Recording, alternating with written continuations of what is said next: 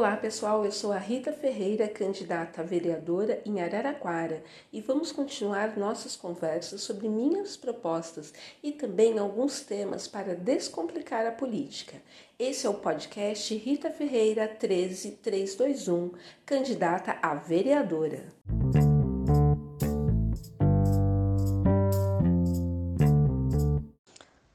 Olá, meu nome é Adriana, sou professora da rede municipal há 21 anos e estamos no podcast de hoje para um diálogo sobre educação.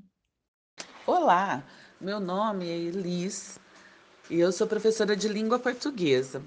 Atuo nessa profissão há pouco mais de 25 anos.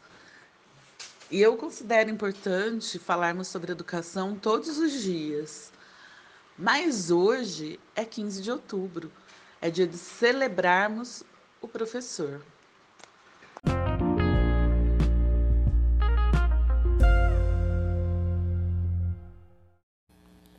É com grande satisfação que eu recebo essas duas mulheres professoras, tanto da rede municipal quanto da rede estadual de Araraquara, para a gente conversar um pouquinho sobre educação. E aí a gente não pode fugir do assunto da pandemia, né? A rotina do professor na situação normal já tem um grande volume de trabalho, mas com a pandemia, como está sendo essa relação? Aumentou o volume? Porque tem muita gente que acaba falando que o professor está em casa, então é mais tranquilo, não está fazendo suas tarefas. Vocês podiam compartilhar um pouco como está sendo tudo isso? Com a pandemia, nós estamos trabalhando remotamente.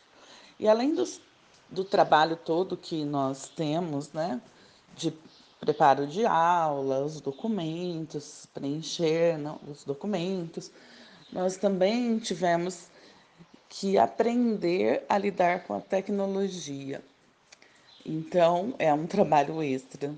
É, em alguns casos, nós, como no, no Estado, né, os professores estaduais, nós temos muitos cursos e formações, reuniões, tudo à distância, né? E é bastante trabalho. E além disso, os alunos, eles não não são nós não nós temos um momento síncrono que a gente chama, né, que é a aula, né? a comunicação direta com os alunos, mas eles têm dúvidas e não são todos ao mesmo tempo. Então, o que acontece é que eles vão entrando, não tem hora, não tem é, dia, pode ser no final de semana, uma hora da manhã. A hora que eles resolvem fazer as atividades, eles vão mandar as dúvidas para a gente. E aí nós vamos respondendo. E é individual, né? Então, esse atendimento individual demanda tempo, demanda muita paciência, né, que a gente tem que ter com os alunos e, e para esclarecer também a distância é mais difícil, porque quando nós estamos presencialmente, usamos os gestos, usamos, podemos mostrar, né? E à distância temos que, que nos comunicar de uma outra forma. Então, o volume de trabalho aumentou com certeza. Ainda assimilando essa nova forma de educação e sobrecarregada, trabalhando o dia todo com demandas diferentes, pois além das dificuldades de conteúdo, muitos alunos têm dificuldade no uso das plataformas digitais e alguns sequer têm acesso à internet. Então é um desafio técnico, um desafio emocional também. Eu preciso engajar esse aluno, não perder o vínculo com ele para que ele não desista, mas eu também cheguei a pensar em desistir, eu tive muita ansiedade, porque a nossa rotina hoje é, é é extenuante, né? A gente precisa postar roteiro de estudo, preparar aulas em outras linguagens, mandar muitos áudios pelo WhatsApp. Eu acho que eles nunca mais vão esquecer a minha voz, tirar dúvidas no particular, fazer reuniões pedagógicas, formações online, enfim. É, e tudo com uma sensação de que será que está dando certo, né? Então a gente percebe que tem um prejuízo aí, mas a gente vai, a gente não pode parar. Então é um trabalho é, bem intenso mesmo. Nossa, vocês trouxeram relatos muito sensíveis, é, deu para entender bem como está sendo né, o dia a dia dos professores e hoje, 15 de outubro, dia do professor, nada melhor que escutar professoras falando sobre sua realidade. É, e vocês podem me falar, né, é, como é essa questão de o professor tá se reinventando? Se reinventar o professor é, faz parte do ser professor, porque sempre nós em sala de aula temos que tentar atingir todos e cada aluno. É, como vocês estão vendo isso na pandemia? Eu acho que é uma questão de, de comprometimento, de, de acreditar na gente, né? Apesar de angustiada, de resistente à tecnologia, eu preciso entender esse novo cenário e me preparar para trabalhar com metodologias ativas, buscar novos conhecimentos, é, trocar saberes com colegas de profissão e manter aquela esperança do, do verbo esperançar, dita por Paulo Freire. Então, uma coisa que a profissão de professor me ensinou é que temos que nos reinventar sempre.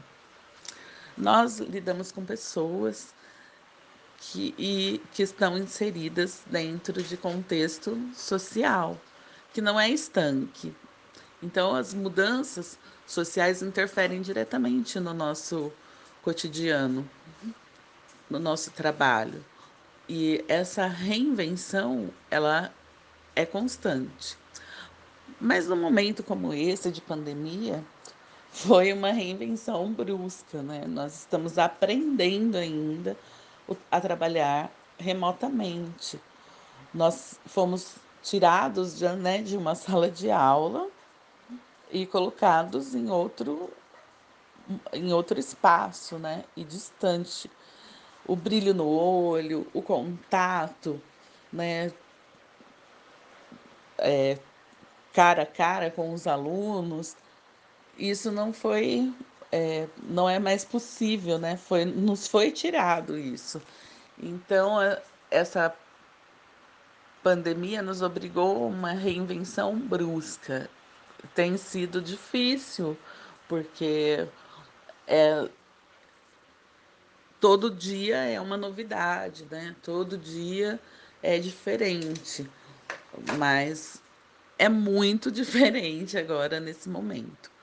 Mas o que eu penso é que ser professor é se reinventar sempre. Adriana e Liz, gratidão por vocês compartilharem essas vivências conosco. É importantíssimo dar voz a quem é de direito. Os professores devem falar cada dia mais da educação, porque são os conhecedores desta área. Os pais podem contribuir também dialogando com os professores. É, durante os meus 17 anos, de servidora municipal na educação, é, acumulei muitas experiências e sei que posso ser a voz da educação na Câmara Municipal.